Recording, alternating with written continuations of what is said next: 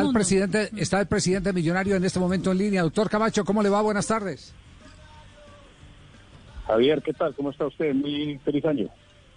Muy amable, gracias. Lo mismo, eh, presidente. Estamos aquí hablando y, esto con el conocimiento de causa por la cercanía con un hombre como, como eh, Capria, que eh, Racing estaba pujando por tener al futbolista Fernando Uribe eh, ya conocido de los hinchas de Millonarios, han saboreado eh, su capacidad goleadora y sin embargo hizo eh, una advertencia, era que solo le interesaba jugar en Colombia y jugar con el equipo de los Millonarios y que iba a sacrificar mucho de lo que le podía ofrecer un club como Racing. En ese orden de ideas, ¿qué tan difícil o qué tan fácil fue ese acercamiento? No, el acercamiento fue muy fácil porque con Fernando tenemos una excelente relación desde hace eh, bastante tiempo con dos Juegos Millonarios y la hemos mantenido. Eh, yo estoy reunido con él en Pereira recientemente y estuvimos hablando, pero por supuesto eh, la negociación la tuvimos que hacer entendiendo las condiciones de la pandemia, entender las condiciones de, la situación económica y tener las consideraciones del caso para un jugador tan importante por las características de Fernando. Afortunadamente pudimos llegar a un acuerdo que, que nos complace a ambos y entonces esperamos que el jugador ya esté empezando a entrenar con nosotros a partir de mañana. Ah, mañana ya empieza actividades bajo el mando de Gamero, sí. Sí, señor, ese es el objetivo. Él ya se habló con el profesor Gamero y, la idea es que él se, integre a su sistema de médico y empezar actividades. Ya, eh, con eh, el nombre de Fernando Uribe, eh, ¿se cierra todo el bloque de contrataciones de millonarios o tienen todavía alguna posición por reforzar?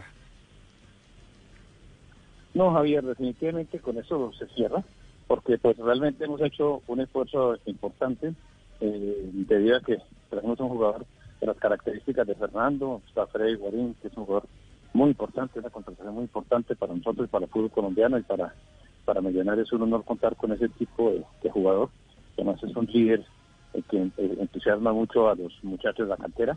Eh, y tenemos también a Mojica y a Rincón, que llegaron y yo con eso tranquilo porque tenemos 29 jugadores eh, de la plantilla profesional que creemos que para los 18 encuentros que vamos a disputar eh, es una nómina suficientemente amplia. Eh, doctor Camacho, ¿ya, ¿ya recibieron el informe del técnico Gamero del debut del equipo con triunfo ante Vigado? Eh, sí, sí, naturalmente, ya, ya estuvimos hablando al respecto.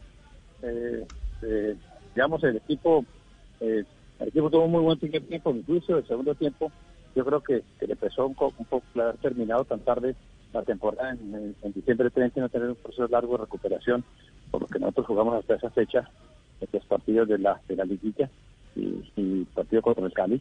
Eh, yo creo que el equipo se cansó un poco, seguramente, eh, el segundo tiempo no fue tan tan agresivo, tan, tan, rápido como había sido el desempeño del equipo en el primer tiempo. Pero estamos satisfechos, han identificado eh, todas las eh, correcciones que considera que tiene que hacer el equipo y, ahí está, sobre eso estamos trabajando. Ya, y, en el tema de la evaluación del partido, eh, ¿tocaron algún punto referente a Freddy Guarín, que ha sido tal vez la noticia porque su nombre corresponde a un antecedente exitoso, pero ha llegado pasado del peso normal, ¿no? Sí, naturalmente, él, él, está pesado, él lo reconoce sabemos que está en esa condición, pero él fue el que nos solicitó que quería ir. Eh, tiene mucho entusiasmo por el equipo y mucho entusiasmo por retomar eh, su, forma física, que quería ir, que se se dando la oportunidad, estaba dispuesto a jugar.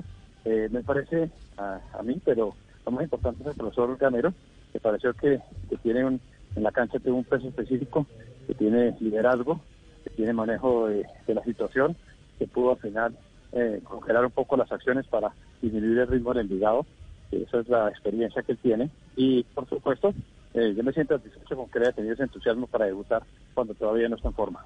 Presidente, el Boyacá Chico, el próximo rival, tienen confirmado que va a ser en Tunja, que se va a poder jugar y le preocupa adicionalmente que no se preste el campín hasta que se quite la alerta roja en toda la ciudad por cuenta del COVID.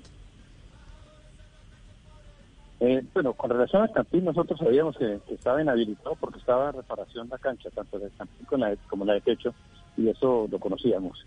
Eh, por supuesto, se suma eh, la alerta roja y eso hace que, nosotros pues eh, tengamos que buscar eh, alternancia como se hizo buscando a Eh, no sabemos qué va a pasar con, con Tunja.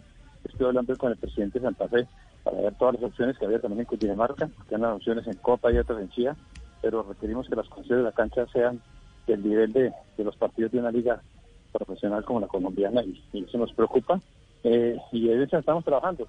Toca ser creativo y buscar alternativas mientras eh, se surten estos problemas de la pandemia. Me están, escribiendo desde Villavicencio que si eh, han eh, colocado en, en opción al estadio que está en condiciones maravillosas, la gramilla. pues mira, realmente se está buscando unas condiciones similares a las de Bogotá, por eso son Manizales. Tal vez Villavicencio tiene una temperatura que no, no nos favorece tanto y, y por lo tanto hay que dejarle al cuerpo técnico que escoja donde se sienta más cómodo, pero seguramente sería en Cundinamarca o en Boyacá. Muy bien, perfecto. Doctor Camacho, le agradecemos mucho la confirmación de la noticia. Entonces, eh, Uribe, Fernando Uribe es el nuevo centro delantero del equipo embajador. Muchas gracias por su información. Feliz tarde. Javier, a todos ustedes muy amables, que estén muy bien.